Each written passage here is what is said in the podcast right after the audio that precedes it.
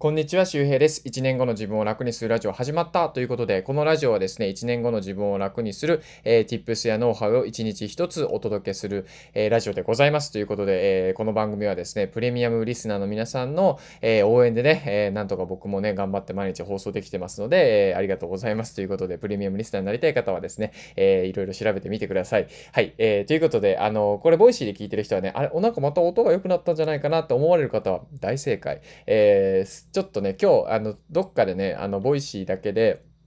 マイクテストの回を上げてます。はい。なので、これは Apple Podcast とかヒマラヤとか、えー、いろんなね、ところで聞かれてる方は、あの、ボイシーっていうやつもね、ぜひ聞いてみてください。実は、Apple Podcast では聞けない配信とかもね、あったりするので、あの、僕自身もね、あの、Apple Podcast でいろいろ聞いたりとか、ボイシーで聞いたりとか、結構音声コンテンツのアプリはね、2個、3個、いや、もっとかな、5個ぐらい入れてるかな。あの、まあ、こういう仕事もしてるのでね、はい、ぜひ皆さんもね、いろいろこう、ちょっとアプリね、またぐのめんどくさいんですけどね、でもまあ、慣れると、まあ別にそこまでじゃないかな。新しい発見もあったりするので、ぜひ、えー、まあ、好奇心をね、えー、まあ、高める上でもね、新しいアプリとかね、使ってみるといいんじゃないかな、なんてことを思います。はい。えー、ということで、今日のお話は何かというとですね、えコロナが僕たちに教えてくれた5つのことというお話をね、えしていこうと思います。で、まあ、あの、まあ、これね、なんか、アフターコロナ、ウィズコロナだ、なんたらかんたら、えー、言うておりますが、えー、とですね、まあ、結構、まあ、うん、もうちょっとこう、ポジティブな意味合いで、あの、もうちょっとこう、語りたいなっていうこともあったので、えー、もちろん、ネガティブ寄りの話もあるんですが、え話していこうと思います。で、え5つ先に言っておくとですね、まず1つ目、え免疫の大切さ、え2つ目、え家族の大切さ、え3つ目、時間の大切さ、え4つ目、いつかは来ないということ、え5つ目、時代は突然変わるということですね。この5つのこと、えー、まあ、僕はね、すごく教えてくれてるんじゃないかなということなんで、一つ一つ解説していきたいと思います。で、1つ目のですね、免疫の大切さなんですけど、これね、あのもう本当、ホリエモンとかもね、めちゃくちゃ言ってるし、えー、僕の周りで、ね、結構本当にこう、まあ、病気に詳しい人とか先生も言ってるんですけど、ワクチンとか特効薬、特効薬がいくらあってもですね、本人の免疫力がなかったら、やっぱコロナにも負けるし、あの他の病気にも負けます。人間の体は結局のところ、その薬によってサポートされることはできるんですよ。でも、すごい病弱な人にワクチンとか打っちゃうと、それが、あの、まあ、死因というか、それでもう、あの、免疫が勝てなくて、ね、あの、無菌室とかに入った人とかいますよね。あの、知ってる人もいるかもしれませんが、まあ、そういうふうにこう、菌に耐性がなくなってしまうとですね、もう本当にどこも行けないというか、もう何かの菌に感染したらダメなんですよ。で、僕の父親は肺炎で亡くなったんですけど、あの、もう本当ね、ずっと抗生物質をずっと入れ続けてました。肺炎10ヶ月、あの、入院してる間ね。で、結局のところもう回復しなかったんですよ。ずっと炎症作用が、炎症作用というか炎症数値が、あの、上がったり下がったりの繰り返しで、でも最最終的には結局その自分の菌ですね、日和見菌って言いますけど、まあ、日和見感染をしてですね、これはもう、要するにもう僕たちが当たり前に持ってる菌にすら免疫がこうね、勝てなくなってる。まあ、僕の父はあの人工透析をしてたんで、25年とか30年、25年ぐらいか。だからもうそもそも体も弱ってるっていう状態で、まあ、70歳でね、ある程度高齢を迎えたんで、もう体力の方もついていけなくて、まあ、まあ、悲しいことなんだけどね。でも、まあ、うん、まあ、これはまあ、まあ、話は置いといてですね、まあ、何が言いたいかというと、結局のところ免疫が大事だっていうことなんですよ。だから、こう、太陽の日を浴びるとか、午前中にね、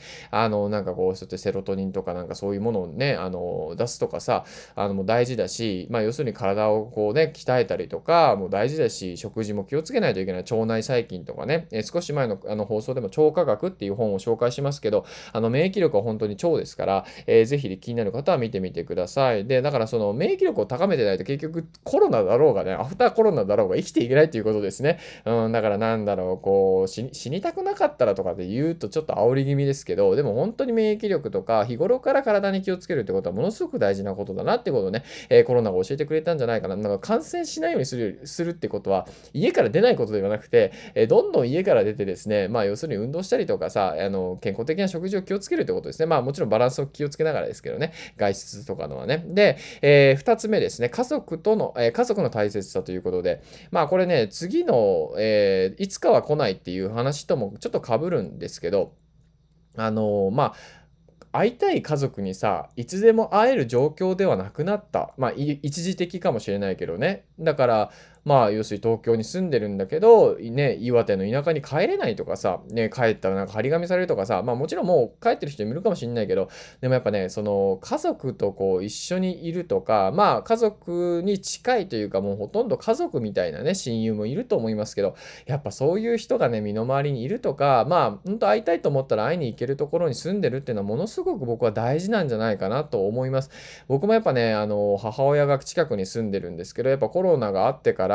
まあやっぱり、まあ心配ですよね。心配は心配なんだけども、でもこう、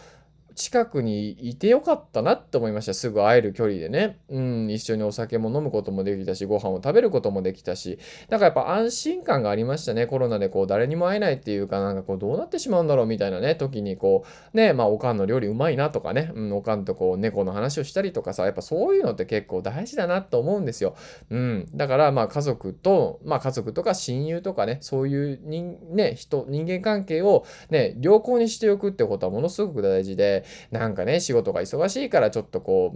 う、やってるとさ、こういうコロナのことがあってね、なんかこう大切にできないというかさ、大切な人を大切にね、できる人生ってものすごく大事だと思うんで、あの、まあ、家族との大切さっていうのをね、僕はまあ、教えてくれてるのかなというふうに思います。で、えー、3つ目ですね、えー、時間の大切さ。あのね、持続化給給付金、まあ、100万出たとかさ、まあ僕はもらいましたけど、あと定額給付金がもう一回出るとかね、なんか話がありますが、なんかさ、一生懸命働いてお金を稼ぐっていう、頑張ってきたのにさ、このコロナで経済が回らないからって言って、まあ政府がお金を配るわけですよ。保証とかもね、お金もすごく借りやすくなってるから、今まあ要するにこう、僕らの現実世界にはお金がどんどんどんどん流れてきてます。だから、あれってね、こうちょっと気づいた方がいいと思いますよ。あれ、僕らが一生懸命稼いでるお金って意外とポンと出てくるんだなって。うん。だから、何よりも大事なのはやっぱ時間なんですよね。お金は無限です。お金は無限に出てきます。えー、時間こそ有限です。僕らの寿命っていうのは10倍にすることができません。80歳を800歳にすることはできない。まあ今んとこね。でも、お金、年収だったらさ、500万を5000万にすることができるんですよ。いるでしょそういう人。周りに。わかんない。いない人もいるかもしれない。僕の周りはゴロゴロいます。なん、そうなんですよね。だから、僕らってこう、無限にもらえるようなお金のために有限の時間をものすごく切り売りしてるんですよ。で、これはまあいい悪いじゃないです。いい悪いじゃないんだけど、それに気づいているかどうかってものすごく大事なことですね。まあだからこのコロナでね、まあ実際に体験した人もいると思うんだけども、あ、お金ってなんか、なんかや、が、なんとかなるなって。それよりも若い時間とか、なんかやりたくないことをやってしまってる、それに気づいてずっとダラダラね、やってしまってる時間、これこそちゃんと見直さないといけないなっていうふうに僕は思えると思うんですよ。なので、まあ、ぜひ、えー、時間の大切さ、もう一度見直してみてください。で、えー、4つ目ですね。いつかは来ないということです。ね。なんかいつか留学に、いつか海外旅行に、僕もコロナ前に、えー、バングラディッシュとニューヨークに行ってましたけど、本当にね、行ってよかったなって思いました。あの、いつかね、ニューヨーク行きたいなと思ってて、まあそのコロナの1年前も行ってたんですよ。で、今回は2週間、もう全てニューヨークで、まあ、ずっと過ごしてたんですけど、なんかいいなと思ってこの過ごし方。なんか場所を変えて生活してみるみたいなね。いや、でも本当に楽しくて、毎日ベーグル食べたりとか、で、ラーメン高えなとかね、ティップ入れてたらね、15ドルとか20ドルぐらいするんだけど、みたいな。たいな。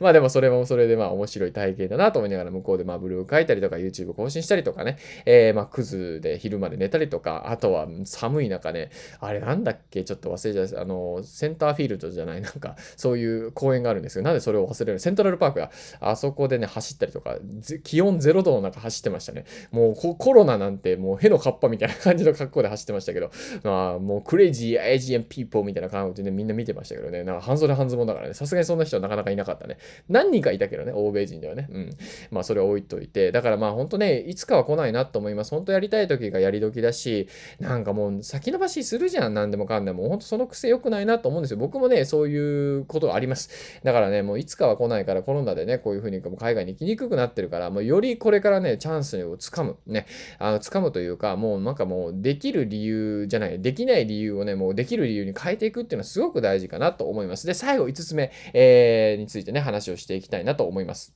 はい。えー、ということで、ここからは5つ目のね、最後の、えー、時代は突然変わるという、もうこれね、一番大事な話ですね。で、もう、あの、これね、まあ、インフルエンザの池谷さんとかもよく言ってるんですけど、未来は偏在してると。だから、例えば自動運転とか AI とかね、まあなんかずっと先のことに感じてるけど、だんだんそういうニュースって増えてくるじゃないですか。ああ、もうなんか量産するなとか、あ、バッテリーが大きくなって、なんかね、電気自動車が当たり前になりそうだなとかね、えー、なんかそれによって、こう、なんか車っていうのがどんどん買い替えてったものが、ね、テスラとかもそうですけど、ね、もう本当にこう故障が少なくて10年とか使えるもの、車自体が OS がね、あってアップデートするようなものみたいな、あ、なんかそういう未来ってね、あ、もう来てるなっていうふうに感じるわけですよ。でも、この話をわからない人もいるわけですね。で、でも、わかる人もいるんですよ。で、なんでかっていうと、未来は偏在してるんですよ。偏在っていうのは要するに、えー、あるとこにはあるし、ないところにはないみたいなイメージです。うん。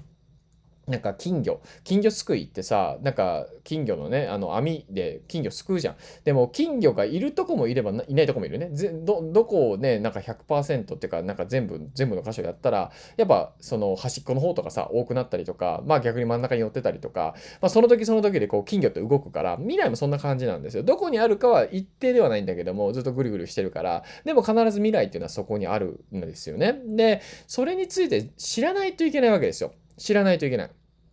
で、しかもそれが一気に変わる時があるんですよね。で、まさにこれ変化の時代ってね、えー、言われてきて、インターネットがね、来てからもうどんどんどんどんこの流行り廃りが早くなりまして、その回転がね、ね、江戸時代なんてね、270年とか250年ぐらいね、鎖国して、要するに国がね、一回閉じて開くっていうだけでも300年ぐらいのスパンかかったわけですよ。でも今だと、ね、なんかこう、なんだ、なんだろうね、この国、国が生まれたりとか、まあまあ国がなんだろう、こう、わかんない、国の概念が変わるのがね、もしかしたらもう10年、20年20年先にあるかもしれないんですよね。なんかあの国の通貨が生まれたりとかさ、新しい通貨っていうかね、まあビットコインとかありますけど、ね、国、どの国にも属してない通貨ですけどね、あれは。だからまあ、なんだろうな、その時代の変化、変化も多くなってるし、変化の速さも加速してるんですよね、指数関数的に。で、でそうなってくるとですね、本当にまこういうコロナとかね、まあ外的要因もありましたけど、今回は。一気にリモート化とか在宅化がね、まあある意味コロナによって進んだりもしたわけですよ。ね、だから本当にね、こう、まあいい悪いではないんですが、僕はコロナによってその古い体質がすごくこう削ぎ落とされていってるんじゃないかなっていうふうに思います。だから時代が突然変わるわけですよね。あの株価とかでもそうで、いけてる企業の株っていうのは結構上がっていて、である種、まあもう昔の旧の体質、まあ既得権益に近いようなね、えー、まあ前例主義みたいな、そういう会社みたいなものは結構株価がね、見事に下がってるところ多いらしいしいですね。まあこの前聞いた話ですけど、まあ、要するになんかこう、なんか人間の体もさ、えー、プチ断食したりとか、なんかそのダイエットとかすることによってさ、なんかオートファジーとかって言ったりして、古くなったこう、なんかこうタンパク質とかそういうものを、あの、処理してくれるんですよね。体がこう、自浄作用みたいなのがあって、要するにこう、新しく細胞が生まれ変わるわけですよ、僕たちも。で、まさにこの社会もそうで、このコロナっていうのは、ま、まあもちろん、世界でね、えー、90万人ぐらいの方が亡くなってるので、それはこう、なんだろうな、えー、もちろんこう悲しいことではあるんだけども、まあ人は常に死んでますからね、とはいえ、とはいえ人は常に死んでるから、ね、その死のね、一つ一つにこう優劣はないわけですけどね、コロナだからどうこうってわけではないんだけども、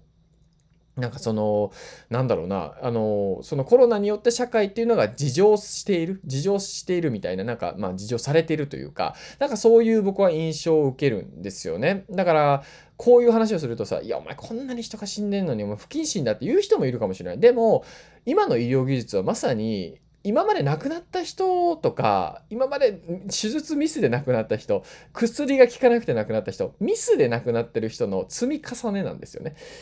で、ということはコロナだってもしかしたらこれはミスかもしれない社会の。ね、あの、なんか今中国が作ったウイルスはどうこうとか言ってますけど、まあ、まあ僕は知り、よく知りませんが、あの、まあ、要するにこんだけリモート化されてたりとか、人がこう接触しにくいとか、あとはね、免疫が大事だよと。要するに大量生産品のなんか添加物マシマシのやつを毎日食ってたりとか、1日3食食ってたら、そりゃちょっと免疫落ちるよねって。うん、まあもちろん気をつけててなる人もいるけど、それはね。でも、もしかしたら腸内細菌には原因があったかもしれないとか、まあ、もしかしたら防げたかもしれないわけですよ。だからから人のミスなんですよね、結局は。まあ人のミスっていうとちょっと、あれちょっと語弊があるかもしれないけど、でもその、要するにミスの上に人の死が成り立っていて、その死によってですね、次のアップデートが起こるわけですよ。そう考えると、まさにこのコロナというのは、この社会とか世界の事情作用で、次のね、世界のアップデートの一つなんじゃないかなっていうふうに考えられるわけですよ。だからね、こういうふうにコロナはある種ポジティブな面も見れる。コロナのその悲観的なネガティブな面だけを見るのではなくて、ニュースとかで、まあそういう人も少ないと思うんだけど、僕らの世代だとね、このポッドキャストを聞いてくれてる人も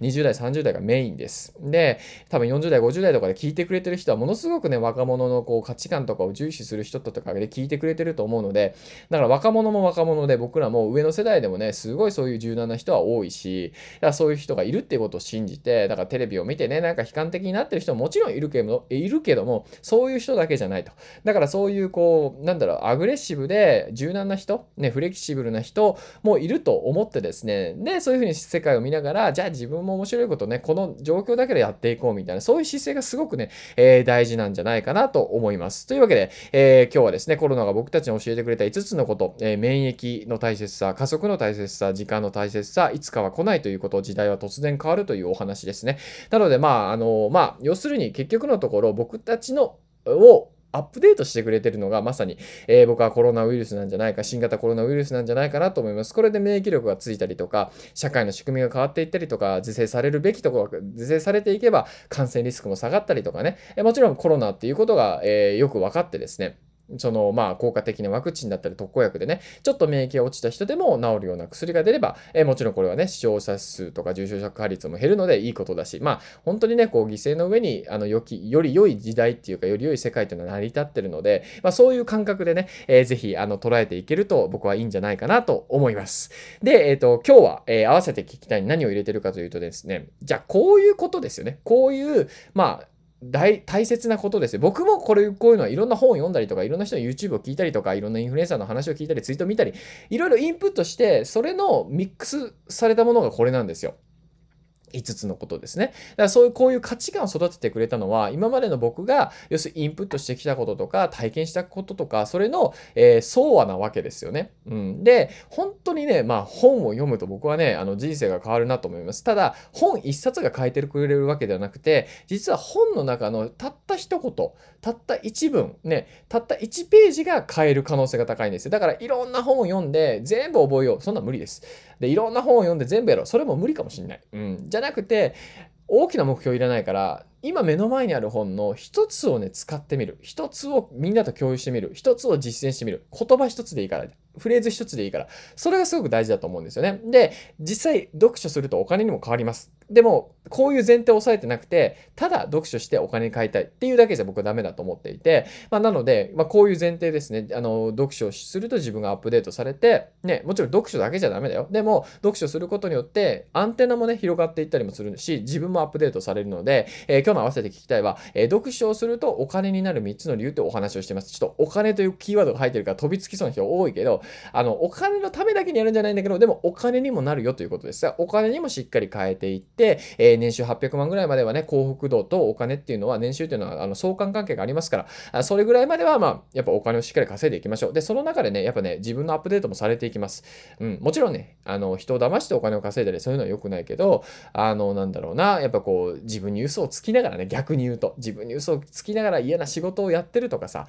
それもそれでこう、人を騙してるわけですよ。一番大事な自分っていうのをね。だから、まあ、あのそういう自分の比率を下げていくためにも、実は勉強、要するに読書っていうのはお金に変わるんだよって話をしていますので、えー、ぜひですね、合わせて聞きたいリンクを押して聞いてみてください。というわけで今日はですね、えー、コロナが僕たちに教えてくれた5つのことというお話をして、えー、おきました。もう本当免疫とかね、本当気をつけた方がいいですよ、皆さん。僕も、えー、すごい今回肌荒れがね、この夏ひどかったので、もう本当体のこと気をつけようと思いました。うん、本当食べ物。まあ、美味しいお酒は美味しいけどね、それはしょうがない。でも、まあ、それはそれ楽しみながら、えー、いい感じでバランスをとっていくのがね、いいかなと思うので、ぜひ、えー、参考にしてみてください。で、まあ、あの、これを聞いてね、会社に行ったり、えー、帰ったりしてる人もいると思いますが、えー、道中気をつけてね、うん、あの、歩きスマホとかね、気をつけてね、はい、あの、そういうのも気をつけて、えー、頑張ってね、えー、まあ、来週も、これ金曜日なのかな、あ週末もね、えー、楽しくお過ごしください。というわけで、また次回お会いしましょう。バイバイ。